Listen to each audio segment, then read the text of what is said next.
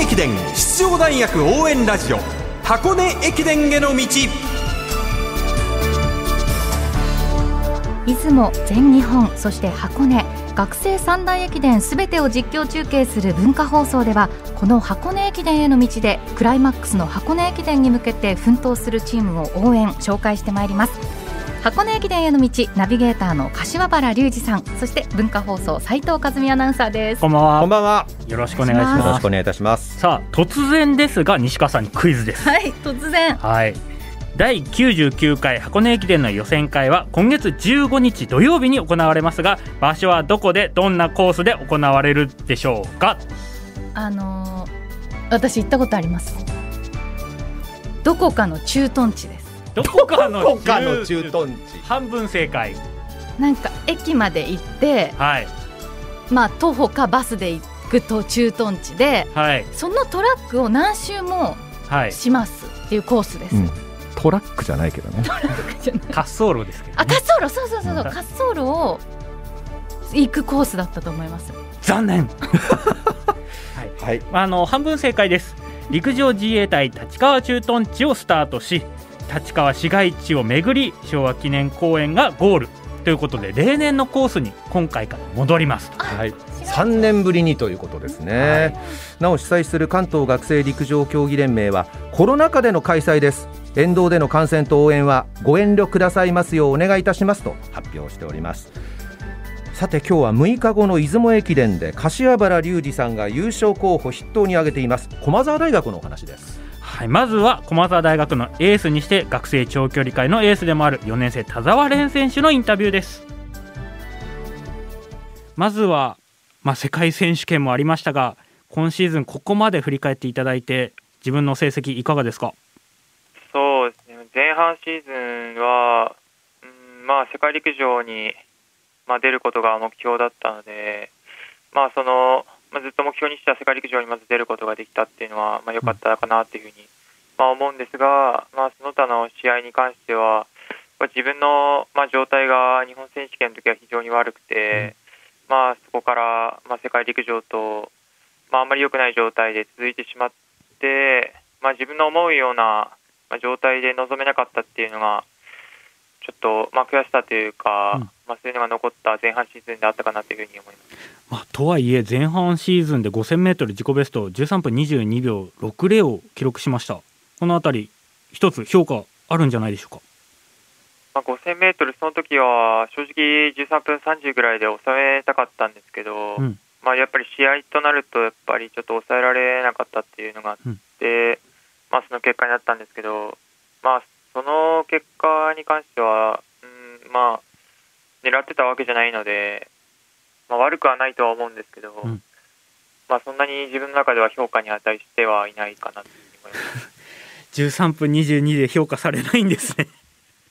まあそうですね、まあ、自分が目指しているところは、まあ、5000メートルではなくて、まあ、1万メートルで勝負してたんで、まあ、はい、はい。あまり評価には値しないかなと。なぜそこまで1万メートルにこだわるんですか？うんまあ、オリンピック、東京オリンピックの時に、まあ、1万メートルで自分が狙ってたんですけど、はい。まあ、それがまず叶うことができなくて、で世界陸上では絶対にその1万メートルで、まあ、出たいっていう思いが、まあ、あったんですけど、まあ、はい。なぜかって言われたら、まあ、自分が一番戦えるっていうか、まあ、5000メートルより1万メートルの方が戦えるんじゃないかっていうふうに、まあ、うんうん。率直に思ったのがきっかけで、まあ、そこが一番大きな、まあ、理由かなっていうふうに思います。まあ、少し世界陸上のお話もお伺いしたいと思うんですけども世界陸上改めて自分がまあ目標にしていた舞台スタートラインに立った瞬間のお気持ちっていかがでした？ずっと目指してきてた舞台、世界への舞台っていうか、まあ、自分が1年生で入ってきた時から、監督はずっと世界、世界って言ってたので、うん。まあ、自分も1年生の頃からずっと意識して世界の舞台に立ってたってことは非常に、まあ嬉しかったし、まあ、そこでやっぱり結果を残したいっていう気持ちも同時に、まあ、走る前は思ってたので、はい。その舞台で、まあ、しっかりあチャンスをいただいたのに、しっかり結果を残すことができなかったっていう悔しさが、うん今回の世界陸上では、まあ、ちょっと悔しかったなっていう部分ではあります。なるほど。まあ、そして、まあ、出雲駅伝ももうすぐ始まるわけですけども大事な初戦になりますがいかがですか？心境。そうですね、まあ、チームとして参加目標に、まあ、してるので、まあ、まずそのために必要なのは、まあ、出雲駅伝を勝つことが、まあ、もちろん重要になってくるわけなので、まあ、チーム状況としても優勝できるチームではあると思ってるんで、まあ、その場にしっかり立たせてあげるっていうことが、まず一番ここから、まあ、怪我させないっていうのが一番重要なのかなと思うので、はい。まず勝てるっていうか、まあ、三冠、はい、できるチームであるとは思います。1万メートル日本歴代2位27分23秒マークオレゴン世界陸上代表駒澤大学の大エース田澤廉選手のインタビュー柏原隆二さんがお話を伺いました。まあ、高い目標を常に設定していてライバルは東京国際せあと東京国際大学のヴィンセント選手、まあ、27分23秒44はこれ一般の人からしたらものすごい記録だし嬉しい記録なんですけど本人はちょっとやりすぎたかなと学生の時に作る記録じゃなかったかもねっていうことを言っててどこまでもこう自分を客観視している本当にすごいこう学生ではないような発言もあったのですごいなんか世界に行くってこういう選手が行くんだなって改めて思いましたね。じゃあ次のオリンピック当然目指してますよね。はい、パリオリンピックは1万メートルで目指すということをおっしゃってましたね。はい続いてチームメイト駒澤大学山野力キャプテンのインタビューですね駒澤大学は昨シーズン3年生だった田澤選手がキャプテンで山野選手が副キャプテンだったんですけども田澤選手が世界を目指してチームを留守にすることが多くなるため今シーズンは山野選手が昇格してキャプテンを務めることになりましたその山野選手キャッチキャッチコピーは自分でつけると笑顔製造機だそうです。その理由を聞いてみました。人を笑かすのが好きで、うんうん。まあ自分の中ではその人会話に人笑いは絶対出ないなっていうふうに、はい、心得てみんなと話してますね。やっ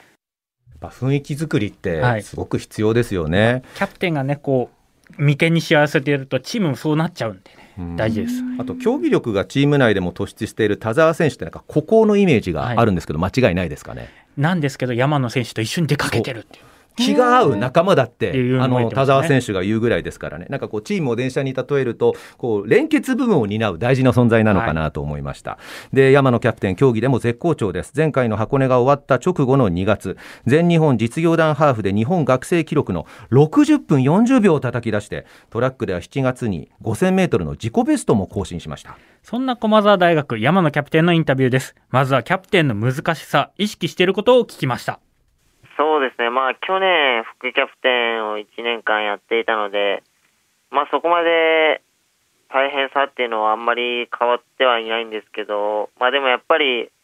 まあ去年と違って今年は自分がチームの先頭に立って、まあチームを引っ張るっていうことなので、まあ自分がブレてしまったら、まあチームもブレてしまうので、